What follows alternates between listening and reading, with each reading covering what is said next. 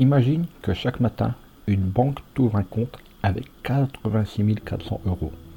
Mais attention, il y a deux conditions à respecter pour en bénéficier. Première condition, tout ce que tu n'as pas dépensé dans la journée est perdu. S'il te reste de l'argent le soir, tu ne pourras pas le virer sur un autre compte. Tu n'as pas d'autre choix que de dépenser parce que chaque matin, au réveil, la banque t'ouvre un nouveau compte. Tu disposeras à nouveau de 86 400 euros pour la journée. Deuxième condition, la banque a le pouvoir d'interrompre ce jeu sans préavis, à n'importe quel moment. Elle peut te dire que tout est fini, elle ferme le compte à tout jamais et il n'y en aura pas d'autre. Que ferais-tu?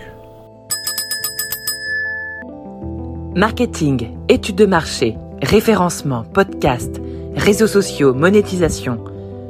Le monde de l'entreprise n'est pas un long fleuve tranquille. Alors chaque jour, les clés du business vous permettent d'y voir plus clair avec des conseils et des astuces.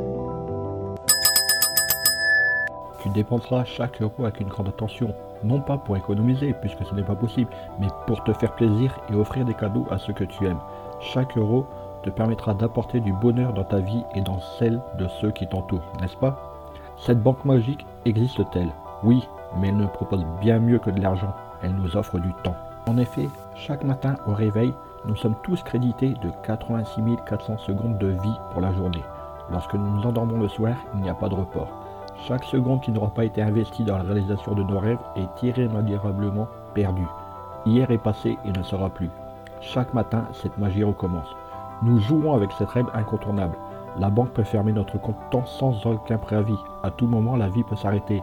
Alors, que feras-tu de tes 86 400 secondes quotidiennes?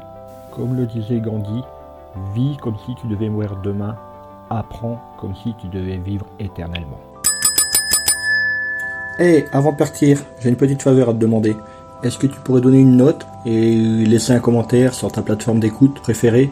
Cela permettrait aux clés du business d'avoir une meilleure visibilité et d'être accessible au plus grand nombre. Je te remercie. Allez, cette fois c'est vraiment fini.